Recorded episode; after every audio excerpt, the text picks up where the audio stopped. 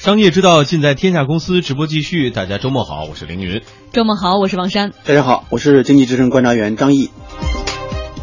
接下来我们要关注的是网络电台肉搏战啊！先来听一段录音啊。这里是 FM 幺八零八四，昨天的你的现在的未来，我是主播背着吉他的蝙蝠女侠。无论你在哪儿，这里都有我的温暖。需要准备比较久，稿子啊、音乐啊，然后串啊，然后单元的设计啊，都还蛮费时间的。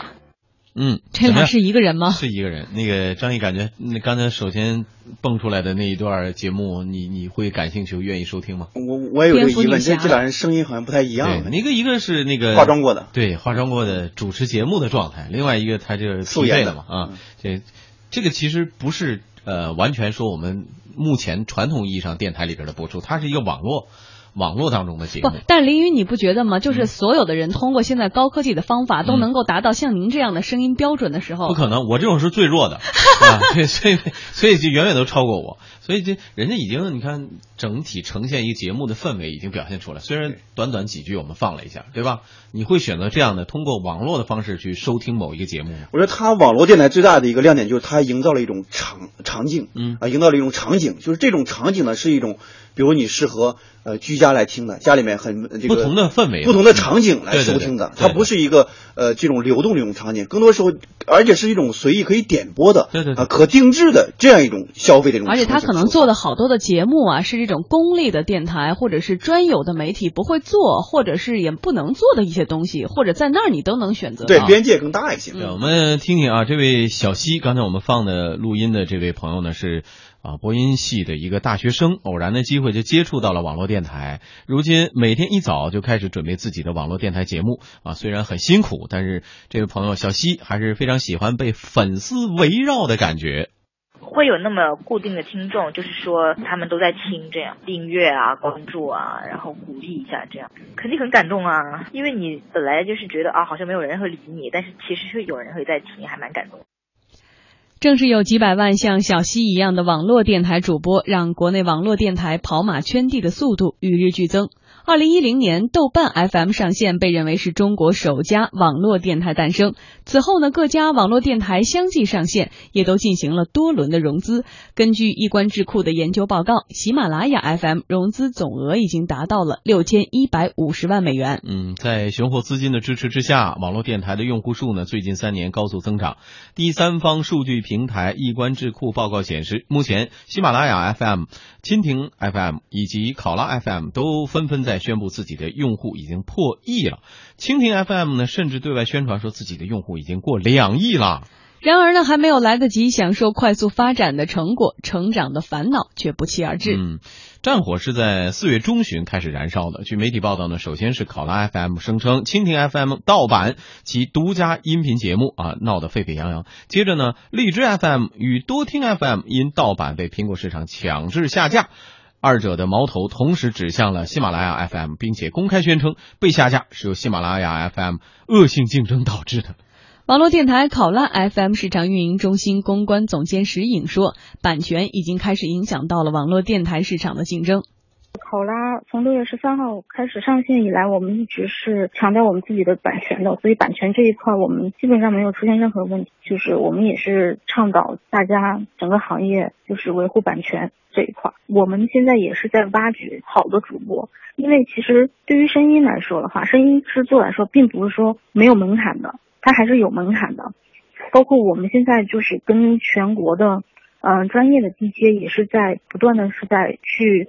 去挑选节目，所以我们其实有自己的一套体系去培养主播，去选择内容，然后不断的去向大众这个层面上去挖掘好的内容，然后让他们邀请他们入驻到可拉 FM 这个平台。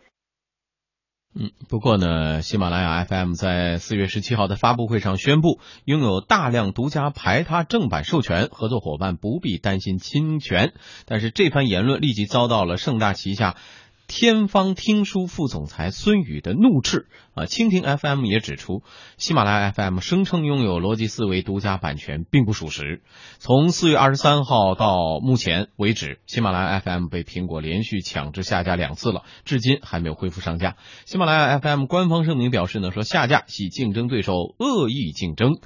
在口水战中，很明显可以看到，针对两类呢节目的版权，各大网络电台已经开始展开了激烈的角逐。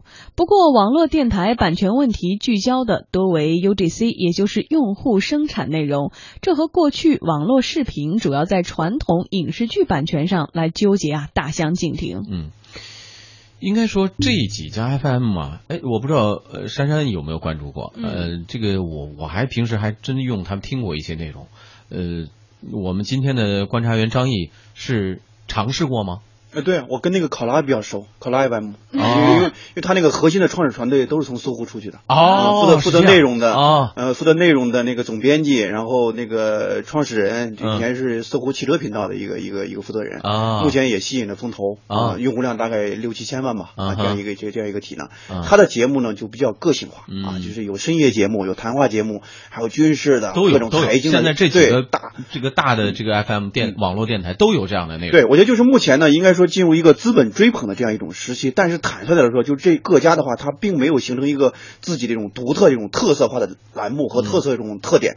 可能表面上来看都有自己一种特点，比如说考拉，它有自己一种特点。嗯，很多深夜类种节目、谈话节目可能比较吸引年轻人。嗯，但是我觉得就是从总体来说，有一个问题也没有完整的去解决，就是版权的问题。嗯，版权问题，你我们刚才背景谈到，也有也有很多这种纷争。嗯。刚才上节目之前，我跟编导还有这种交流。其实我觉得音频这种节目和呃目前那种视频这种节目有一定的类似性，有一定的关联性。就是很多时候，你像很多现在大的这种视频公司的话，其实都没有走出一个困局，就是盈利的这种困局。嗯啊，基本上虽然也资本都追宠，但是呢，没有走出这样一个盈利这种困局。你像搜狐视频也好，爱奇艺也好，呃，头优酷土豆也好，其实这么多年来。最大的一个困扰就是盈利的问题，因为老百姓，我互联网加的这种背景之下的话，消费者已经被宠坏了，被惯坏了，免费时代习惯了免费。你想，你想奢望说。呃，这个呃，平常的服务和这个这个流水线这种服务是免费的，然后增值服务收费的，这是一个我们媒体这种假想，我们评论人士的这种这样一种假想。真正到了互联网，真正到消费者那的话，他一定会选择免费的，而不会选择这种收费这种产品。对。那么从一开始的话，其实我觉得就像那种网络电台的产品还也好，还是视频的产品也好，其实。都没有摆脱一个现实的一种困局，因为这些产品你看的话，基本上大部分都是媒体人来做的。嗯，媒体人做事的话，一个很大的一个困局，就是很大的一个误区，就是我们到底提供给公众的是一个媒体级的产品，还是一个用户级的产品，还是一个市场化的一种产品？嗯，我再举个例子，是一个失败的产品，叫蓝莓啊，之前也是我们搜狐的一个一个小伙伴创立的啊，当时做了大概有一年多的时间，当时搜狐来做。是网络电台吗？对，网络电台，它是类似于分享性质的啊，比如说吴敬琏在北大有一个讲座，有一个演讲。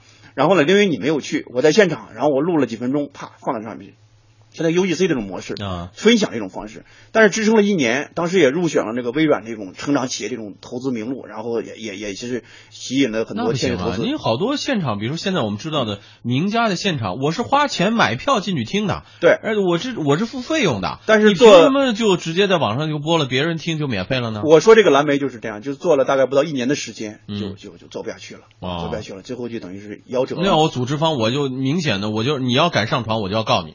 我这个是这应该说是有版权的，他最大的免费就给我发出去。他最大的压力就是没有让这样一个产品，第当然没有坚持下来。第二个特点呢，就是他坚持用一种媒体的这种思维来做这样一个产品，没有形成一个用户级这种规模和用户这种导向，所以后期这种盈利根本就谈不上了。嗯啊，所以他就想建一个 UGC 这种分享的这种网站。那张毅，那你觉不觉得会会真的要讨论一下？本身我对 UGC 这种模式说就是免费的，我我是有一点观点的。啊，经刚才我们也介绍了，经过一轮又一轮的跑马圈地啊，用户争夺大战之后呢，国内网络电台的商业模式和盈利预期也越来越引起重视了。各家都试图找到自己的赚钱法子。喜马拉雅 FM 的联合创始人陈小雨透露呢，喜马拉雅 FM 的打赏系统已经上线，随后分成系统也将上线。蜻蜓 FM 运营总监。呃，郑玉海也告诉我们天下公司说，蜻蜓正在准备给主播们进行分成，这应该算是一个好消息吧？呃，投入大约有五五亿的资源和一点六亿的现金。希望能够帮助这些主播生产出更多有价值的内容。当然呢，在之后呢，我们也会陪伴伴随着这些优质的主播的浮现，我们也会给予一些商业化的扶持。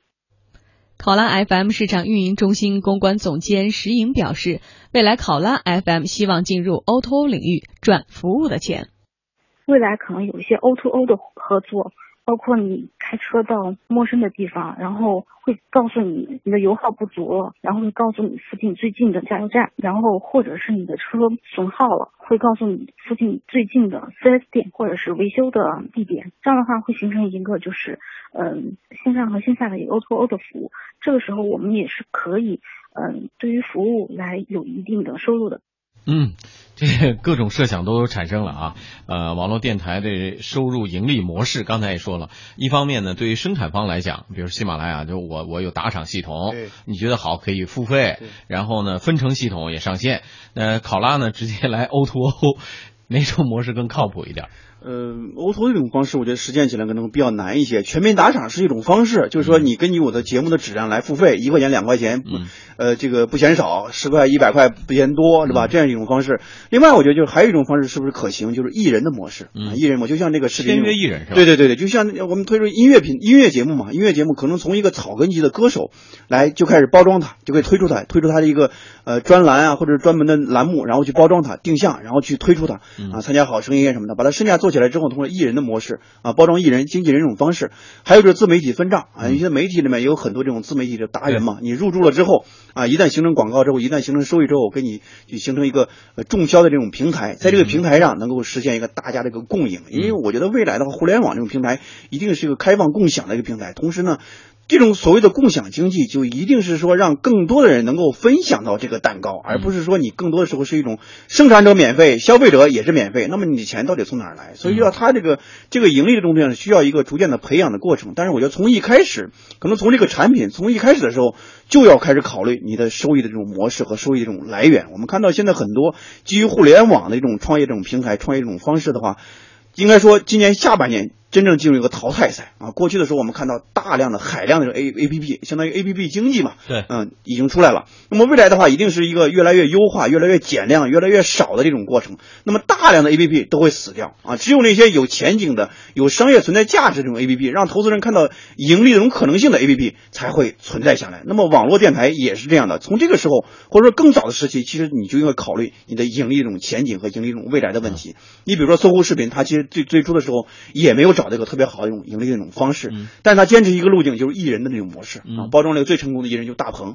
啊，就做了一个煎饼侠。我们看好像煎饼侠那种成功，可能是一种个案，是个小概率的事件，但是在这个小概率的事件背后，是积淀了长时间这种积累。那么音频这个市场里面，我觉得也是有很多这种可能性的，啊，比如通过声音的方式来包装一些名人，比如剑锋同志，我觉得这些都是可以包装的嘛。通过音频的方式来包装。呃，往往有一种观点啊，实际上在平台期的时候，我觉得你看现在说的，还用户数啊。什么什么怎么样？实际上，用户追追逐的是什么？